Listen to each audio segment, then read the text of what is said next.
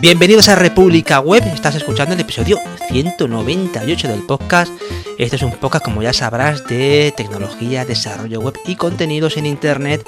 Yo soy Javier Archeni de javierarcheni.com y tengo al otro lado a mi amigo Andros Fenellosa. ¿Cómo estás, Andros? Hola, yo soy Andros de Andros Fenollosa. o de formadorwebvalencia.com, por si me queréis buscar. Sí. Pues muy bien, muy muy bien. Además, este tema yo le tenía un montón de ganas. De hecho, estábamos terminando de grabar el otro episodio y yo ya te estaba ahí empujando. Vamos, Javier, tenemos que hablar de esto ya. Sí, yo te cogí el testigo y pensábamos hacerlo en... Estamos grabando en remoto, pensábamos hacerlo en presencial, en plan viejos tiempos. Estaría guay, sí. Y hoy, pues mira, nos hemos animado y vamos a grabar esto de, de que teníamos así prometido de Alpine, esa, esa librería que tanto nos mola y que nos permite hacer esas pizzerías o esas cosas tan sencillas que, le- que a nuestros proyectos web, especialmente los proyectos web sencillos, vamos a decirlo así, o los proyectos web que necesitan así algo de, como diría, de, de magia, de de repente algo que se mueve, algo que tenga mm, Sí, lo que se dice técnicamente polvitos mágicos. Polvitos mágicos. Polvitos mágicos es otra cosa.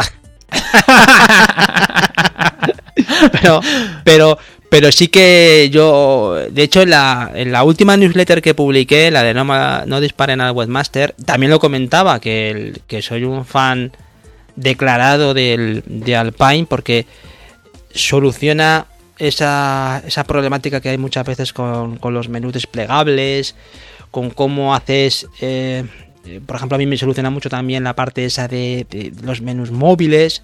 Pero bueno, hay un montón de cosas que puedes hacer con Alpine. Este episodio está dirigido a hablar de Alpine. Tú eres un usuario también que le ha cogido el, el puntito también a la herramienta.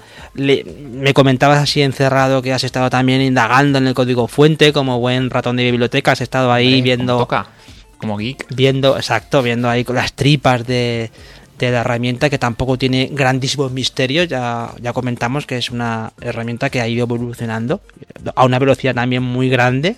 Em, Ha sido un éxito que ha tenido el creador, el Caleb eh, Porsche, ha tenido un, un- éxito fulgurante, ¿no? Yo creo que es una persona de esas que está tocada con una que todo lo que toca es como una especie de rey Midas, que todo lo que toca consigue que los proyectos eh, tengan un, un, un éxito, ¿no? Una repercusión. Si quieres hablamos un poquito del autor, ¿no? Hablamos así de- del proyecto del autor para ponerlo así un poco en, Sí, en para poner en contexto, este caballero se llama Caleb Porcio y es también autor no solo de Alpine JS, sino de LiveWire. Quien no lo conozca, es una herramienta que forma parte del ecosistema de Laravel que te permite hacer una cosa que yo he hablado varias veces, que es HTML sobre WebSockets, Ujú. salvo que como no hay WebSockets dentro de Laravel, o tiene que utilizar Ajax por detrás. Sí. Y de ahí al- alguien le sonará porque hay otros proyectos que están cobrando mucha importancia, como puede ser eh, Unicore dentro del ecosistema de Django.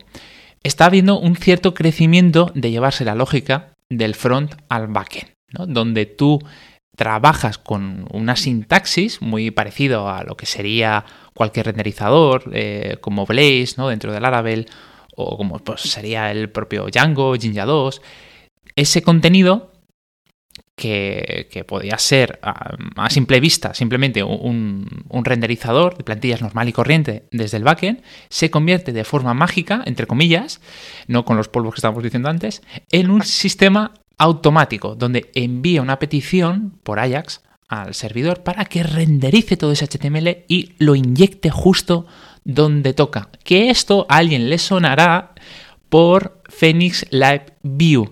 Todo viene de aquí, es el origen. Quien, quien no lo conozca, tenemos un episodio donde tratamos y David y Anthony me, bueno, me, me contra- me atacan, es uno contra dos, y que sepáis que acabo ganando. Pues está bien traído esto que comentas de esos orígenes, o por lo menos esas, esas inspiraciones que ha tenido el creador de, de Alpine, porque tú comentabas efectivamente que Phoenix eh, Live View, que es el- como una de las inspiraciones que, que tuvo este hombre para crear eh, LiveWire, también hay que reconocer que, que otra herramienta que viene de, de- en este caso de- del mundo de, de Rails, de, de, Ruby on Rails, que es Stimulus. Exacto. Es otra de las inspiraciones que ha tenido este hombre, junto con quizá la más sonora, que es Vue, por supuesto, pero esa eh, a él le vino esa inspiración de ese tipo de solución que también consigue Stimulus en hacer esos polvitos mágicos que llamamos, pero sin traernos una, la necesidad de traernos un todo, la capacidad de un gran framework de vista, ¿no? Una capa de vista que toma eh, un React o toma, o toma un Vue. Entonces él ha tenido, leyendo un poco, eh, también documentando también el episodio como, como hay que hacer, en estos casos no vamos aquí a, despachar, que también lo podemos hacer, pero eh, yo también viendo la documentación me ha sorprendido ver esas esas influencias de Stimulus, también de lo que tú mm. decías de Phoenix, de LiveView, también de, de Svelte, también ha tenido el hombre ahí. Totalmente. hay, hay, cosas que ha tenido también ahí. O sea, que, que, que, está súper bien ver cómo eh, las herramientas nacen también, como siempre hemos comentado, de hombros de gigantes, ¿no? Que siempre está bien ver cómo evolucionan las herramientas aprovechando las características que otros creadores intuyen o por lo menos mm, quieren aplicar para simplificar las cosas, por así decirlo. No sé si estás de acuerdo con esa visión. Sí, sí, sí, sí, totalmente. Mm. Al final, él lo que ha hecho, y además lo dice abiertamente en su blog, se ha inspirado en otras tecnologías para crear como un punto intermedio. Es como se describe hoy en día la creatividad dentro del arte. Tú no tienes una idea de cero que, que rompe no, tú lo que haces es coges dos ideas que ya existen, dos estilos, los mezclas y creas un tercero, ¿no? Añades un valor añadido.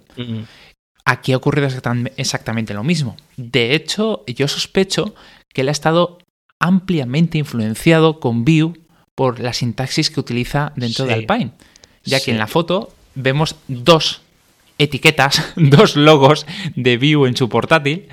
Eso ya, ya dice algo. Y si te fijas en, en, la forma, que luego si quieres hacemos un repaso, en cómo él va nombrando los elementos dentro del HTML, es igual. Sí, es igual. Los condicionales, los bucles, la forma de enlazar los inputs. Sí, esas directivas también, él siempre lo, ha reconocido, lo ha reconocido que eh, lo hereda de, de Vue. Sí que es cierto que el eh, Alpine lo que sí que, a ver cómo lo explico, eh, yo lo comentaba también el otro día, él, o no sé si él, pero por lo menos mucha gente lo ha tildado como el tailwind de las librerías JavaScript. En el sentido de que él cuando lo explica, él lo que sí que es también un, gran defensor es utilizar el propio, el propio HTML para alojar toda la, eh, la dinámica que él quiere aplicar con, con Alpine. Lo que considero, en mi modo de ver, un gran acierto por lo que es la, la facilidad luego de mantener los proyectos, que es una cosa que siempre he defendido yo y que para mí es mm, fundamental. O sea, a mí me, resulta de gran interés eh, contar con esas herramientas que me permiten luego mantener los proyectos cuando un tiempo después te piden cambios, cuando quieres hacer algún tipo de mejora en, el código. Yo de, percibo, y ha sido, vamos, es una cosa que estoy continuamente demostrando ¿no? en mi trabajo diario que cuando tengo que eh, volver a un código que he hecho algo con Alpine o con Tailwind, mm. me resulta muy, muy natural poder hacer eh, ese cambio. Es cierto que, ojo, estamos hablando de cosas que van deprisa porque hay que, hay que adelantar, tú aquí me lo has apuntado muy bien, que esta, esto de Alpine nació en el 2019. Fíjate qué trayectoria. Empezó con la versión 0.1 eh, todo lo desarrolló, pues como hemos hablado antes de empezar a grabar, un poco improvisando. Eh, era todo en un solo fichero de JS. Y me diréis, bueno, antes de llegar a la versión 1, eso luego cambiaría en pequeños módulos, lo llevaría a... Pues no, hasta la versión 3 ha estado en un fichero gigante, todo, y todo con LED, con pocos comentarios, con pocas explicaciones. Y cuando ha cobrado cierto dinamismo, cierta repercusión, yo creo que es cuando ya se ha sentado y ha dicho, mira, voy a dejar de añadir características y voy a empezar a hacer esto más sostenible en el tiempo, ¿no? Como tú estabas comentando. Y aprovecho también para decir que yo opino igual que tú. De nada sirve tener un código magnífico de JavaScript si solamente hay una persona que es capaz de, de trabajarlo. Entonces, yo siempre he apoyado este tipo de soluciones, ya que la lógica de JavaScript te lo llevas al propio HTML. Y eso permite de que participe más gente aparte de los programadores. Se lo puedes dar a un diseñador web y entiende qué está pasando ahí. Mm. Sabe que debe modificar. Exacto. Sí, porque la sintaxis es bastante intuitiva.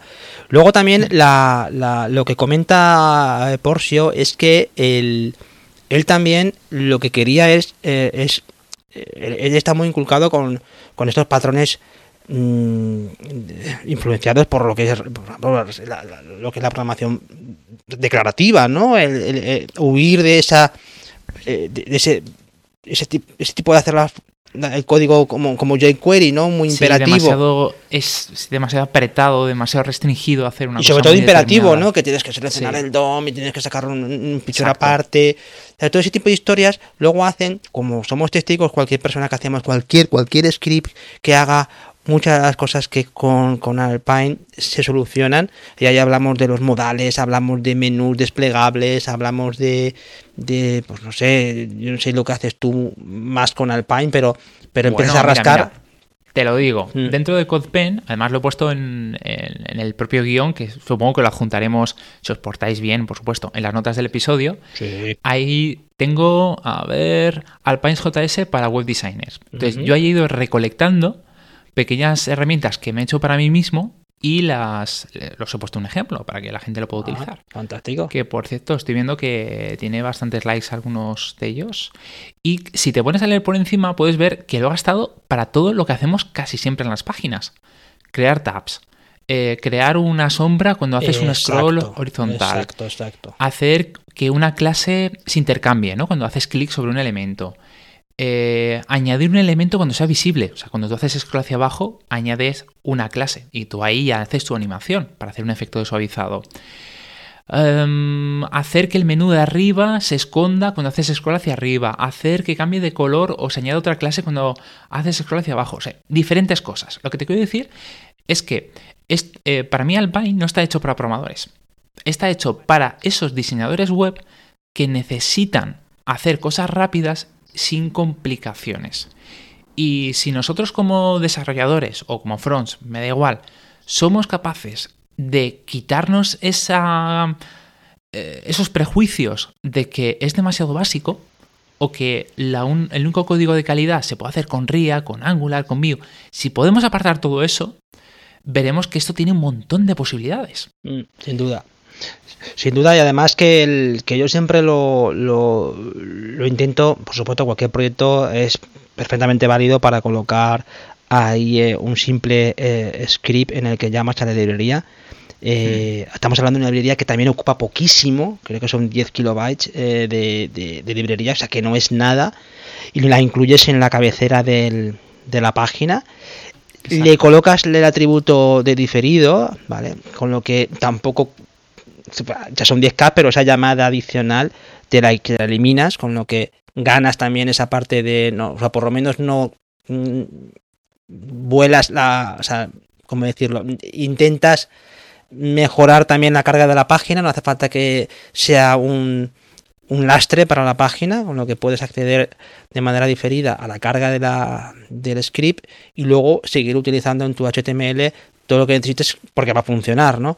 La historia está en que yo todos los, todas las cosas, por lo menos las que he intentado hacer con Alpine, en una página web, las típicas páginas web, vamos a decir, de landing pages, de, o páginas de marketing o páginas corporativas, esas paginitas que, oye, pues es lo que, es lo que hace un servidor.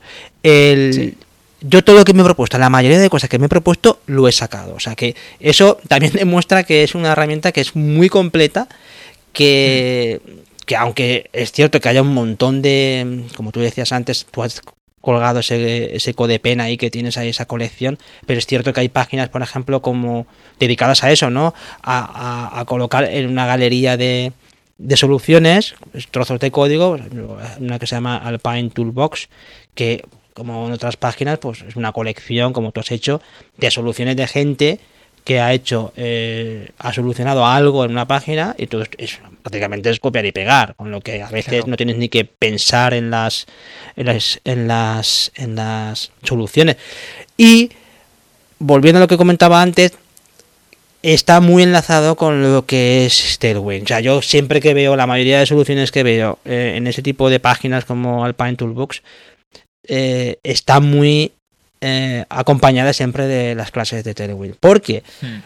una de las cosas que yo hago mucho es que aprovecho, eh, no es de extrañar que Adam Wathan y el, el Caleb Porcio sean amiguetes, porque, porque es que el- van siempre muy parejas. Las historias son algo parejas y también las soluciones que se aportan por ahí siempre van unidas. O por ejemplo, hay muchas, eh, muchos starters, muchas, muchas eh, plantillas de estas que te permiten arrancar un proyecto. Yo, por ejemplo, lo veo con los generadores estáticos, que hay muchas soluciones que ya van incorporadas con, vale, pues, eh, Tailwind, eh, Alpine y, y, y qué más por ahí. Y Netlify, por ejemplo, ¿no? Que ya están previstas para, la, para hacer un deploy a Netlify. O sea, que yo veo que se ha convertido en una especie de, de ingrediente casi casi imprescindible para páginas estáticas o páginas que sabes que vas a necesitar cierta interactividad, pero tampoco te quieres complicar la vida demasiado, ¿no?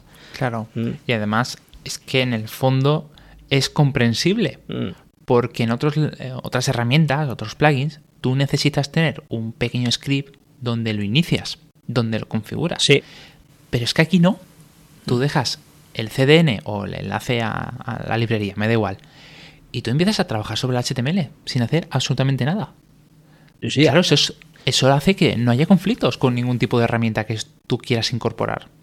No, no, de- exacto. Y de hecho, una de las cosas que este hombre explica cuando, cuando él le ha tocado explicar esto de Alpine es que el corazón de Alpine realmente es una directiva que es la X-data. Todas las directivas de Alpine van precedidas por esa X, porque haciendo un poquito de historia, él cuando empezó esto de Alpine, primero lo llamó Proyecto X, que le explotó la cabeza. Porque claro, Proyecto X es una cosa que No, mejor X-Men. No, tampoco. Tampoco. Pues en la directiva lo de la X viene un poco por ahí también, porque como empezó el tío, como bueno, es una anotación que yo hago con respecto al tema de las directivas, que están muy influenciadas, como tú decías muy bien, por, por toda la trayectoria de Vue. De hecho, el, el creador de Vue, el Evan Vue, este se declaró también un gran admirador de, de- o el Taylor Otwell de Laravel se declaró un admirador también de este tipo de soluciones porque porque la verdad es que están muy en sintonía con la forma de escribir código que tiene también el creador de Vue.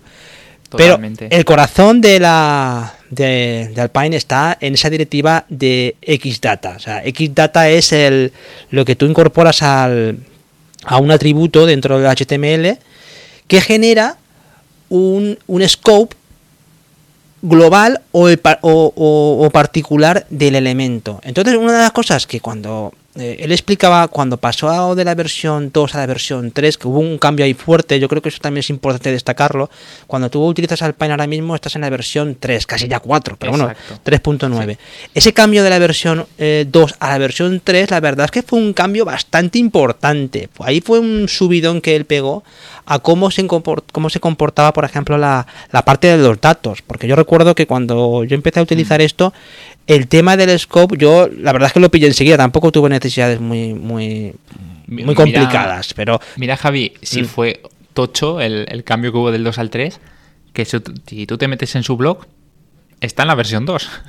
Quiero decir, Sí. ni siquiera él, su propio creador, eh, dice, no, no, no, no, yo ya hice el trabajo en la 2, va a haber un montón de problemas con la 3, me quedo aquí. No creo que nadie vea el código de mi blog. Sí, sí, pero cuando, ah, pero, ah, pero vamos, para eso por supuesto el cambio fue, fue importante, ¿eh? tanto a nivel de, sobre todo lo que él explica en un, en un vídeo que pondré en las notas del episodio, en el que él, porque este ecosistema de Alpine parece una tontería, pero de tontería nada, hay un montón de gente detrás ya siguiéndolo. No, no, no, a- Además hay plugins y de todo. Sí, sí, hay una, vamos, hay una comunidad detrás bastante numerosa.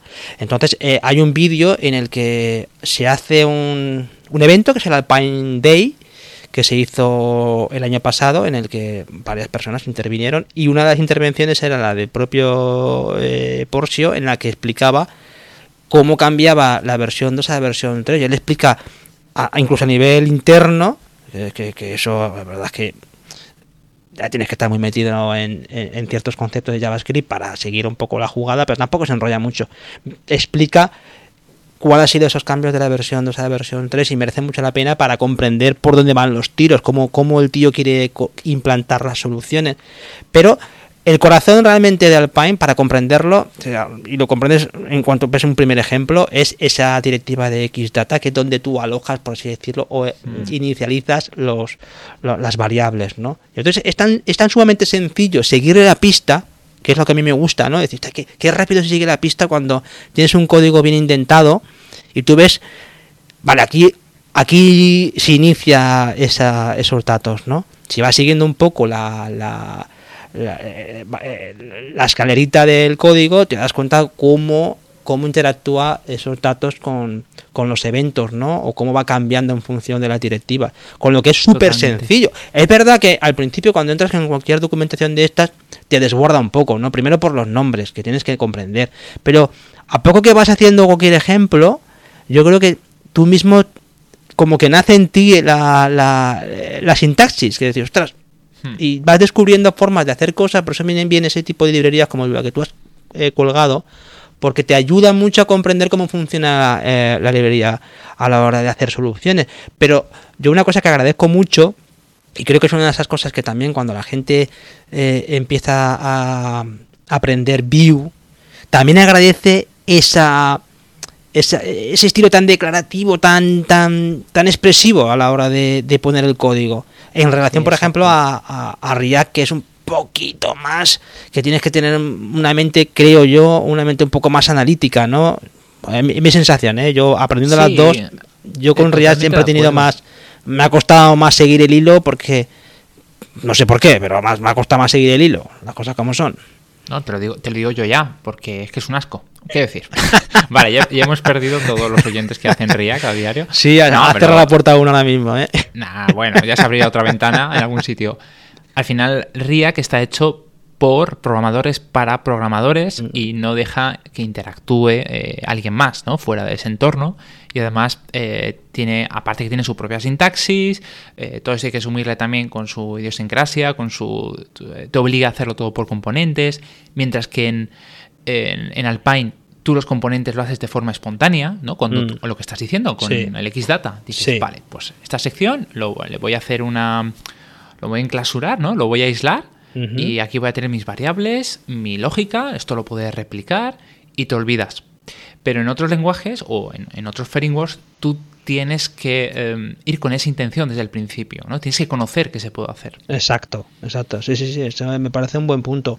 Pero vamos, que, que Alpine, si seguimos recorriendo un poquito la documentación, eh, yo, eh, por ejemplo, en, esta versión 3 lo que mejoró mucho, y otra cosa que se, agradece un montón, porque dice, vale, son y lo, reconozco, y lo reconozco, lo que tú dices al principio con los polvitos, ¿no? Lo reconozco, son polvitos, pero esos polvitos también son los que necesitas en, tu, en cualquier proyecto web.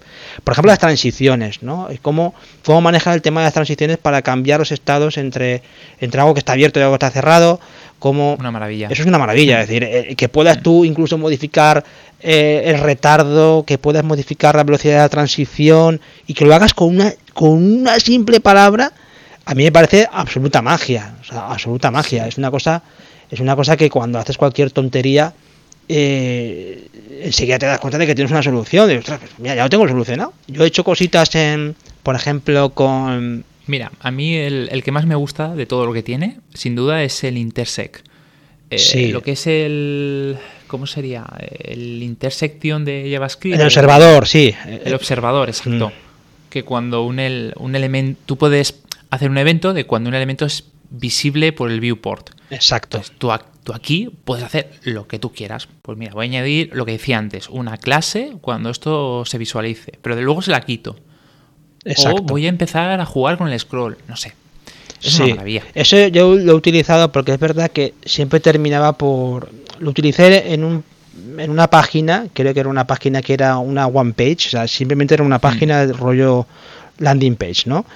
Y, lo probé, porque esa página, yo de hecho hice una, lo que pasa es que no está colgada porque porque siempre eh, siempre hay algún cliente que se cree que las páginas web hacerlas eh, con dos patas y cuando le toca hacer su parte resulta que te hundes en el espacio-tiempo, ¿sabes?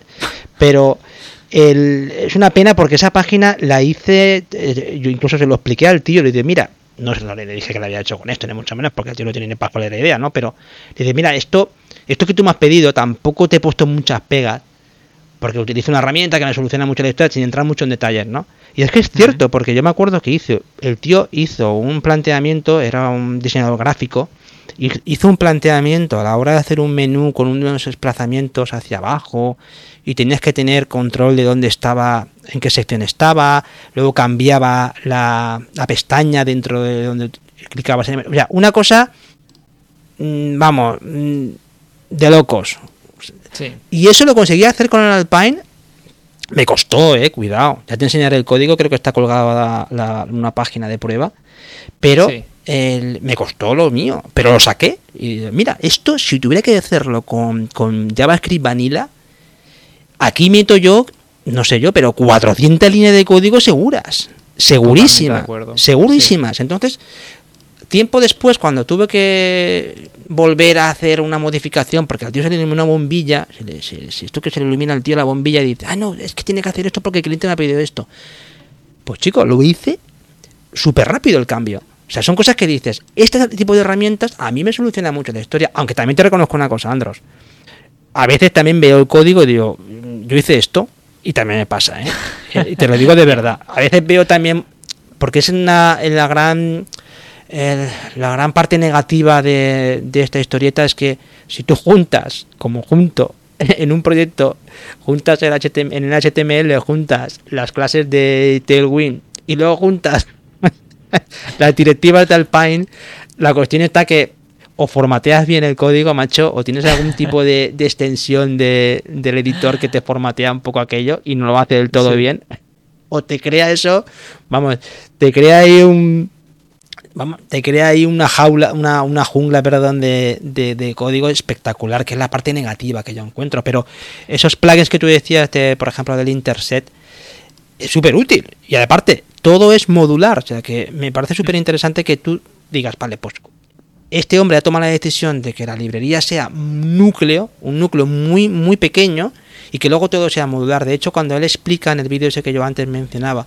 cómo funciona la versión 3, él eh, explicaba que tú puedes quitar lo que, lo tú quieras. Tú puedes importar la librería si lo quieres hacer para luego hacerlo con, el, por ejemplo, con Webpack o con cualquier tipo de, de gestor de estos de, de módulos, ¿no?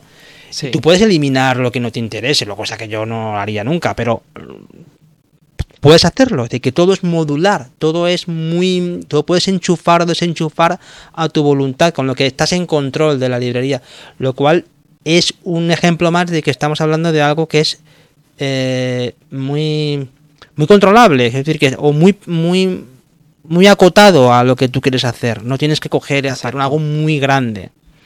Exacto.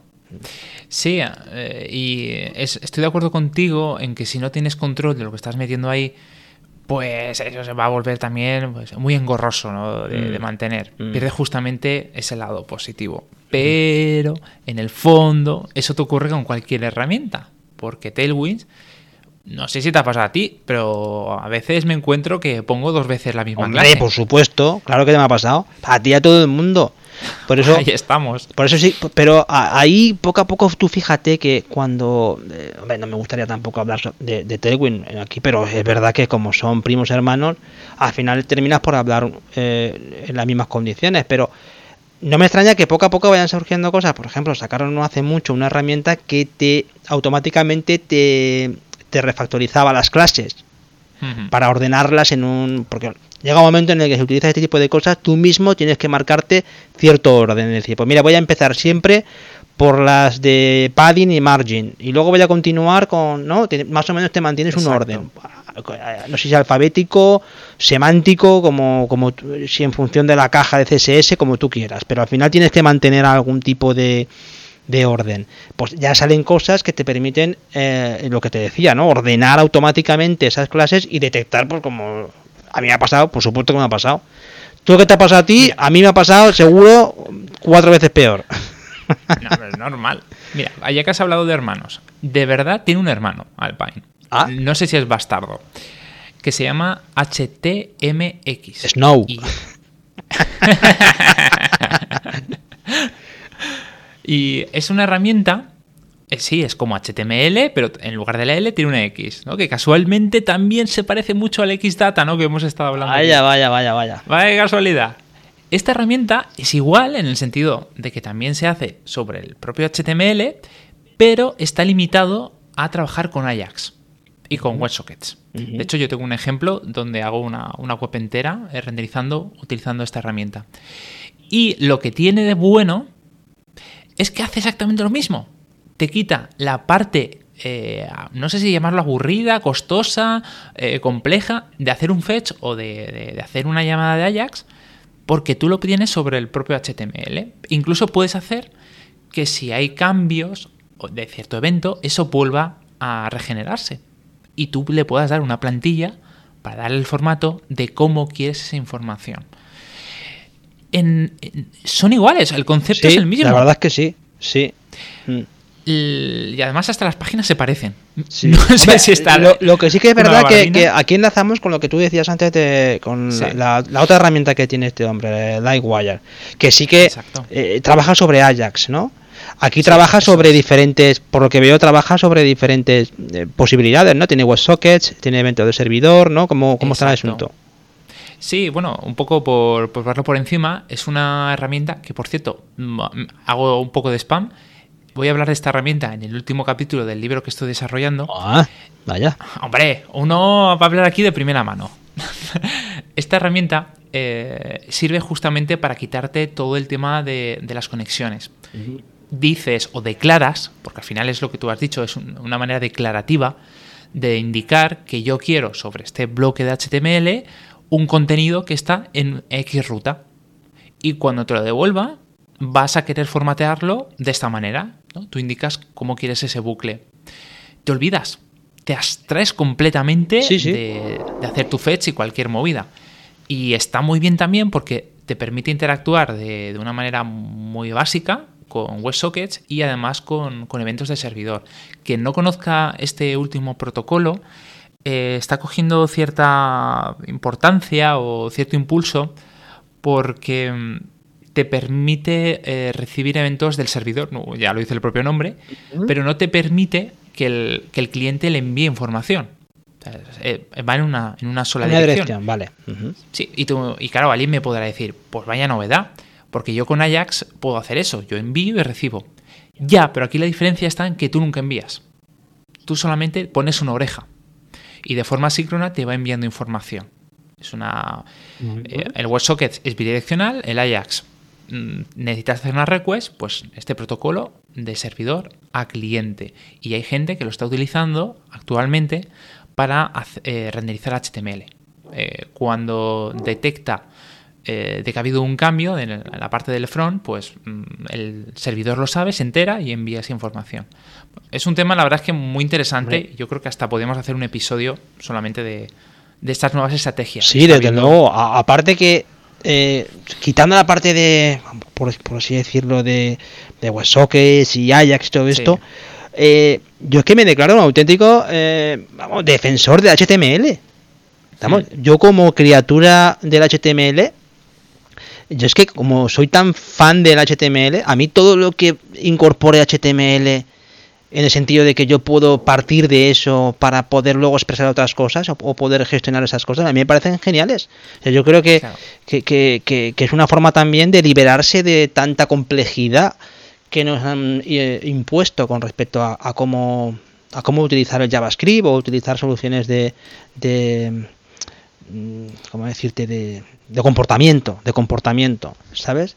Creo que el HTML no, es, no tiene por qué estar relegado a esa a esa funcionalidad tan estática, tan demarcado, sino que además puede ayudar a, lo que tú decías antes muy bien, que cualquier persona que lea el código, que lea, mejor dicho, ese marcado, vaya comprendiendo muy bien lo que está pasando. Y a mí eso me mm. parece genial.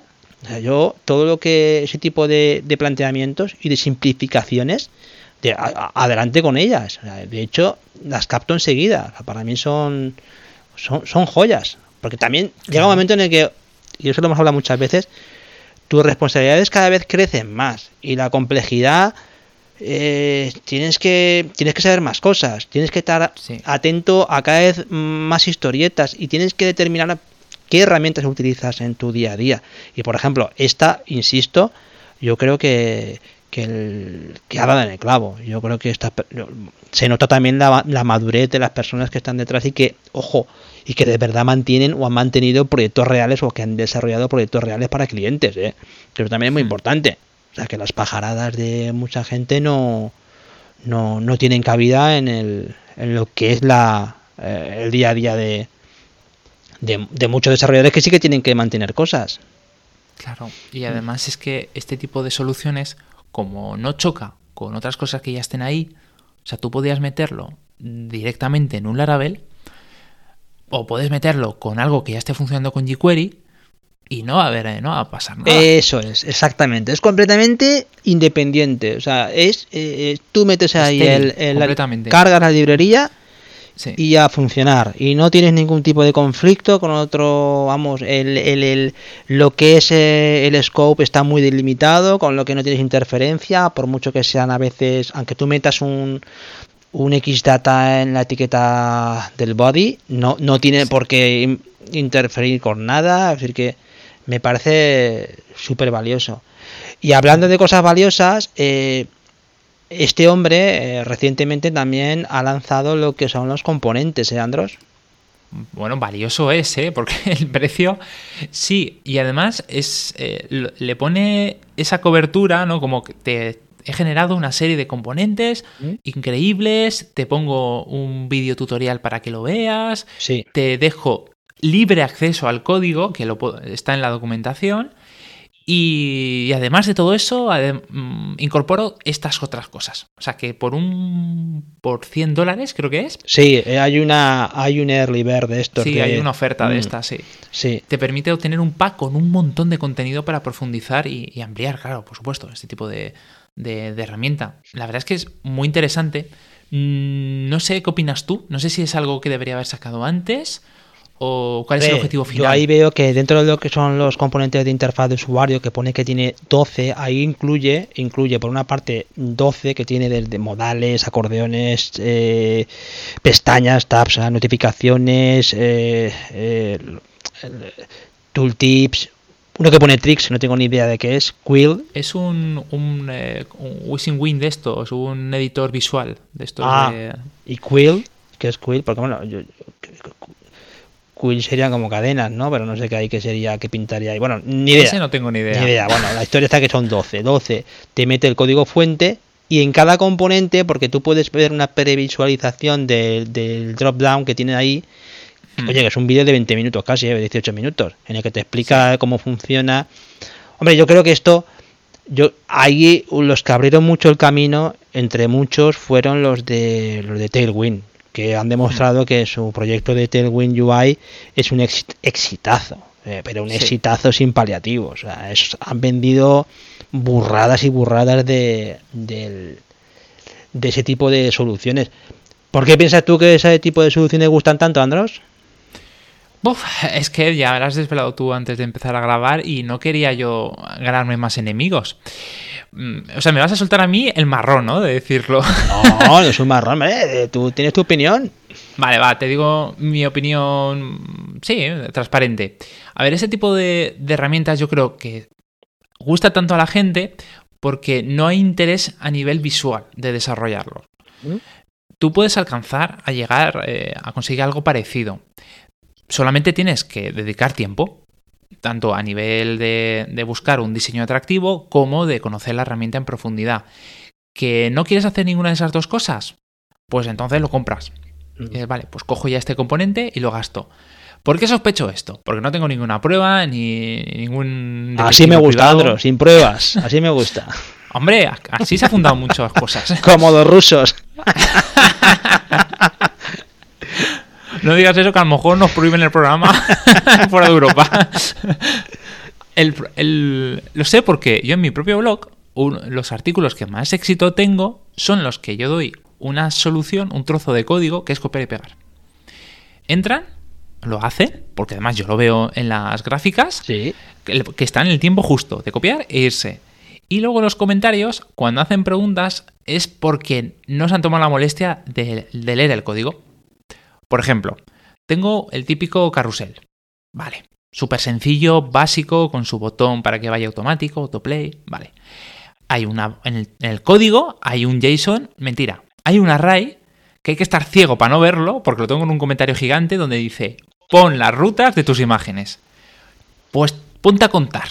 ¿Cuántas Ya. veces me lo preguntan? Claro, sí.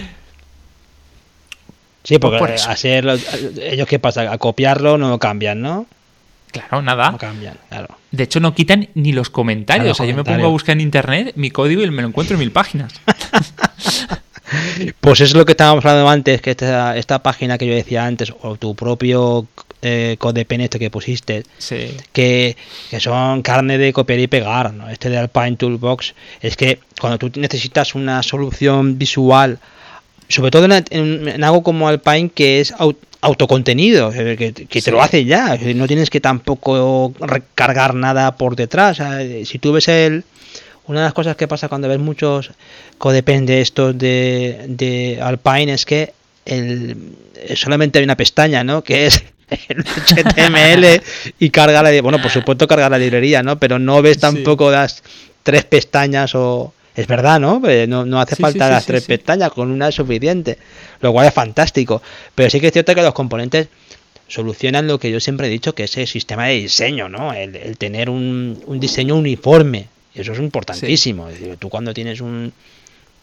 Al final las soluciones siempre son más o menos las mismas. Cuando hablamos a veces del diseño web, a veces nos tiramos mucho, mucho, mucho a las flores, pero no deja de ser algo muy repetitivo. O sea, no, yo no digo que, que el diseño web esté muerto ni mucho menos, pero es, es cierto que ah, vamos hacia una, unos patrones muy comunes Hmm. y esos patrones comunes, pues la gente se está habituando a ellos. Eso, sin ir más lejos, tú sabes que los de Google con los, con los Material o los propios, eh, lo- lo- las propias interfaces que, que saca Apple, luego Sí. son son patrones que se reutilizan, se reutilizan, incluso tú lo sabes muy bien, ¿no? Sí, sí, sí, sí, Android y todo muerte. esto es una cosa que son muy comunes. Y eso también simplifica mucho cuando tú estás intentando comunicar en, un- en una aplicación o lo que sea al usuario. O sea, es una gran Mm. ventaja que el usuario pasa como con una hamburguesa. De todo.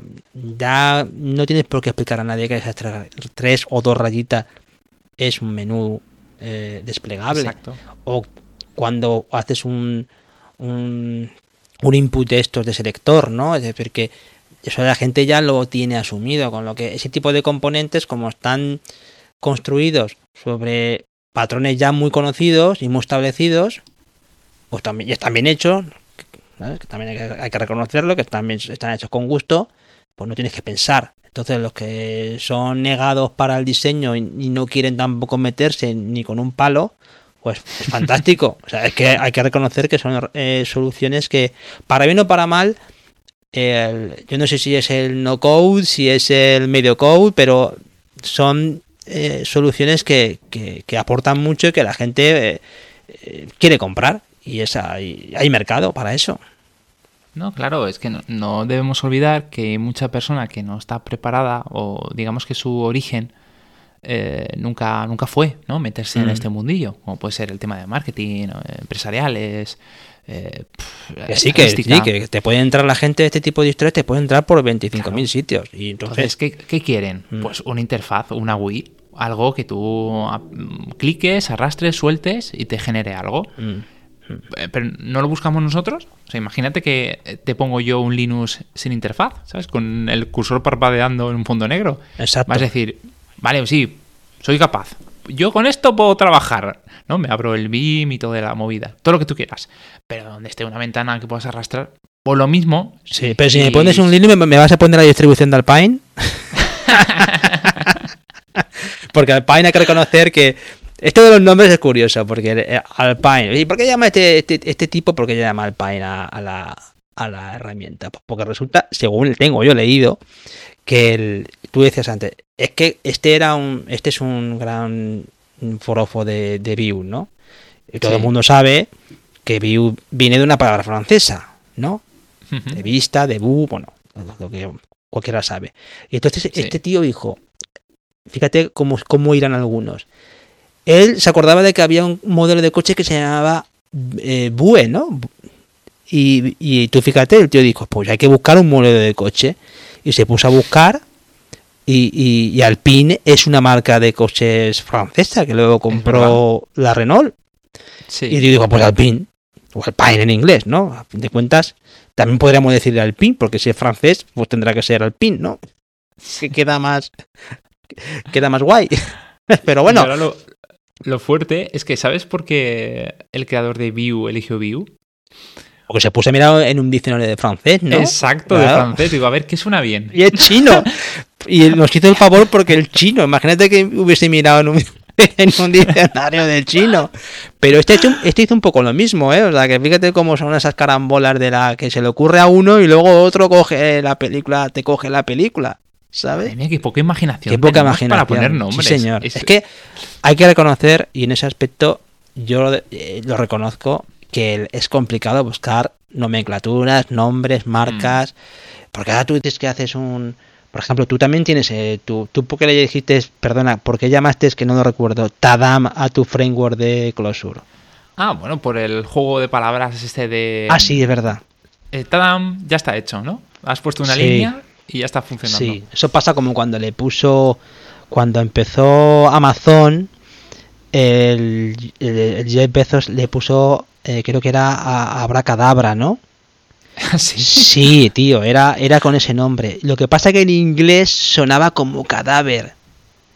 Ay, Y se ve que uno le- se ve que alguien le dijo, oye, ese nombre le tienes que cambiar porque sí, cuando tú lo pronuncias en inglés, en la palabra cadáver en inglés sonaba así en esa o sea que no es fácil poner nombres. O sea, si, si Jeff Bezos se equivoca, tío, ¿cómo no se va a equivocar cualquiera? ¿Sabes? O Ya, sea, eso- lo bueno cuando uno tiene dinero es que tiene el lujo de equivocarse muchas veces. La- Oye, ahí hemos apuntado aquí algún recurso para, Sí. para estar un poco al día. Yo, si quieres, comento alguno que tengo aquí apuntado, o por lo menos los dale. que tengo. Yo, hay uno que estoy apuntado y que recomiendo que es la newsletter que lleva un tal Hugo, que se llama la newsletter de Alpine.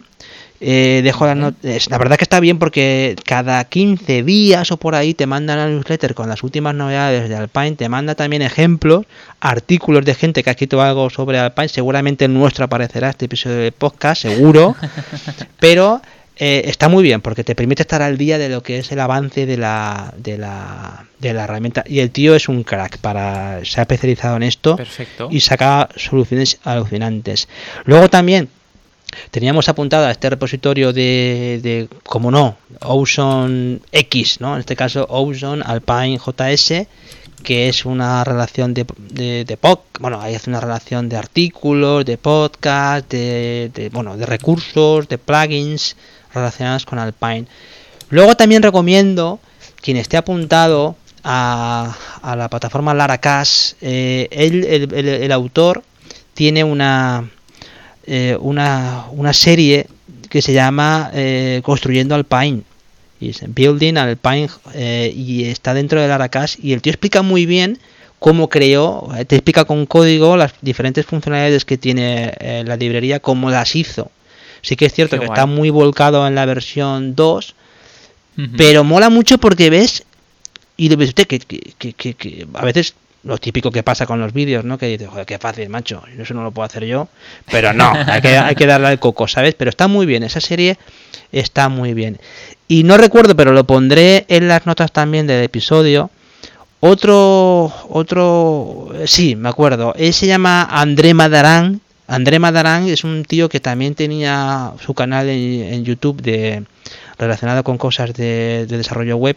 Y el tío lo hace tan bien y es tan bueno el tipo ese que te explica cualquier cosa y te lo explica que dices, "Joder, qué bien explica este hombre. Que fichó también por, por Laracas y también está, se incorporó hace poco tiempo a Laracas, André Madarán. Y ese también tiene, eh, tiene por ahí un, un vídeo que pondré en las notas del episodio que te explica en una horita las cosas que puedes hacer con Alpine y dices, oye, si yo pudiera explicar las cosas así, ¿sabes? Pero bueno, que lo hace muy bien, lo pondré en las notas del episodio. No sé si tú quieres aportar alguna cosa más, Andros. Sí, a ver, primero quiero recomendar la newsletter de, de Javier Archeni. Ah, porque Eso no tiene nada que ver con Alpine, tú. ¿Cómo que no? En el último hablas de Alpine. O sea, hay una relación ahí. Bueno, sí. Hay una X. Sí, sí, vale, te lo compro, venga. Vale. Lo segundo, Eh, hay un. Bueno, dejo el enlace de HTMX por si queréis investigarlo. Ujú. También eh, dejo mi colección de recursos de CodePen. No son muchos, pero bueno, son copiar y pegar. No, no tienen eh, nada más. De hecho, no tienen ni estilos para que vosotros pongáis vuestro propio CSS. Ajá. Después eh, dejo una, el repositorio que ya compartí en su momento, que era el FFNM, que es un Alpine. De hecho, es que es tal cual. O sea, yo, yo hice exactamente lo mismo que hizo este, este caballero, eh, pero sin fama y sin dinero. Y, mm, y lo, lo quería comentar porque la, anécdota es que cuando yo lo descubrí Alpine, eh, yo decidí dejar esto de lado y empezar pues, a, a desarrollar con esta herramienta y hacer mis, mis propios componentes. Sí. Y, y ¿sabes qué pasa? Que no consigo borrarlo porque hay gente que ya lo está utilizando Ah, vaya. Sí. y ya me han pedido algún cambio y yo digo, "Oh, me cachis la mar. Esto es lo que le pasa a, algún- a muchos desarrolladores, que se quieren deshacer de su repositorio, pero como la gente lo está utilizando, entonces nada, podéis echarle un vistazo. Muy. Eh, es muy sencillito de utilizar y yo, yo creo que sería una versión reducida del Pine, la verdad. Oye, pues para que veas que, eh, que, que tu cabeza también da para eso, ¿eh? que, el- que al final terminas por detectar esas necesidades y por algo será. Yo insisto, yo creo que gran parte del éxito de este tipo de herramientas es que responden muy bien a la forma de pensar que tiene mucha gente de hacer las cosas y, y que se acopla muy bien al trabajo diario de la gente, ¿sabes? Y sobre todo Claro. la simplificación, que yo creo que es la clave de todo, ¿no? Que vamos a hacer las cosas sencillitas, mantenibles, que, hagan Creo que has poco. has dado en el clavo. Mm. Siempre que hago una herramienta que es hiper sencilla de utilizar, que eso no implica que sea súper fácil de desarrollar, ojo, y eh, resuelve una necesidad, Sí, yo enseguida veo que automáticamente mm, eso empieza a utilizarse y a tener cierto, cierto recorrido. Mm. O sea, que es, es tan básico como eso. No necesitas tanto, Mm. yo qué sé, una página web bonita o necesitas buscar un nombre súper llamativo. No, que funcione. Mm. ¿Ya está? Vale, y dejo dos herramientas más paralelas. Uno se llama Melody, que me ha gustado muchísimo y espero que siga creciendo. ¿Melody? Es... ¿Melody? Sí, Melody. ¿Como la No cantante? cantante. Ah, No. La cantante. La cantante. No, esta no, te- no, no tiene tanta música. Es em, un lenguaje muy sencillito, también declarativo, que te convierte expresiones a regex o de regex a melody. Ah, vaya. Y está muy bien porque tú te puedes hacer tus pequeños snippets o pequeños textos con una serie de instrucciones que es casi como escribir, ¿no? Es como si fuera literatura, que eso te lo convierte en un regex. O puedes decir, no entiendo este pedazo de código que he visto en internet, no estoy seguro si funciona, porque mi nivel de regex no es muy alto. Vale, pues lo metes en esto, te lo convierte a texto y lo lees. O sea, vaya. es muy, Muy bien, muy Yo bien, creo muy que bien. esta herramienta vamos a volver a hablar en el futuro cuando alcance la versión estable. Y lo último, nada, un artículo que me ha gustado mucho y creo que está relacionado con lo que estamos hablando hoy, que es el Server Send Events o los eventos de servidor. Eh, estaba muy bien explicado, eh, donde te habla por qué es una, una alternativa a los WebSockets. Hay varios puntos que no estoy de acuerdo, pero tengo que reconocer que es muy interesante leer el artículo un poco para, para ampliar. Fantástico, Andros. Y- Oye, ¿y cómo va ese libro? ¿Está? Ah, Pues todo el mundo me pregunta lo mismo. Es, es el mayor esclavo que he tenido en mi vida. Bueno, Eh, pero, pero va a ritmo, hay una fecha prevista de publicación. Esto, Javier, ¿esto es como tener un hijo? Te lo pregunto, así, porque todos los días le tengo que dar de comer. Eh, todo- se, se me queja la editorial cuando no hago algo como toca, o sea, siempre está llorando. ¿Te toca Eh, levantarte a las, a las 3 de la mañana? Exacto, no me deja dormir. Entonces sí, Eh, es como un hijo. No, no, no te quepa duda. Los fines de semana los he perdido. bueno, pues, pues sí, eh, vo- voy en ello. Ya, ya estoy por el capítulo 4. eh, me han aprobado ya por fin. o sea, ha pasado la revisión los dos primeros y de hecho ya, ya me han hecho hasta ingreso. Ah, muy bien. Eh, o sea que está, está muy bien y, y tengo muchas ganas de, de terminarlo, no por quitarme el sufrimiento de encima, sino de, de compartirlo, ¿no? Todo, todo eso que estoy ahí desarrollando. O sea que ya, ya os iré contando más detalles. Genial, Andros. Pues a ver si pronto podemos ver ese libro, que seguro que es súper interesante. Pues chico, con esto yo creo que podemos darle al, A la persiana, ¿no? Creo que sí, ¿eh? Oye, para una librería de JavaScript que se aprende en 5 minutos, nos hemos extramitado. Hombre, 5 minutos, Andros, por lo menos 8, ¿no? Dale 8. Venga. Entre 8 y 5, sí. Vale. Pues fantástico, con esto cerramos y os emplazamos a otro episodio. Eh, muchas gracias por escucharnos, ya sabéis que nos encontráis en republicaweb.es, ahí encontráis las notas de este episodio y el resto de episodios que publicamos. Eh, a mí me encontráis en javierarcheni.com, desarrollo web, contenidos, eh, proyectos web, al amigo Andros en programadorwebvalencia.com, en idecrea.es para formación, que por cierto, en breve vamos a empezar el máster de, de backend. Mm. Y también mm. podéis encontrarme en sas.studio como desarrollador, de momento. Fantástico, ya encontráis a nuestros coleguitas, a nuestro amigo David Vaquero, lo encontráis en curso de desarrollo.com, en su canal de YouTube y también en su Twitch. Cuidado, que también ahí se navega por el Twitch. También tenemos a Anthony de ccsolutions.io, el mago de la nube, y también tenemos a nuestro amigo, un saludo también para él, para Néstor Angulo Dugarte, con su Twitter, arroba farar, y colaborador también del podcast. Nada más, con esto mandaros un saludo, un funcional saludo, como diría Andros, y hasta la próxima. Cuidaos. Hasta luego. Adiós.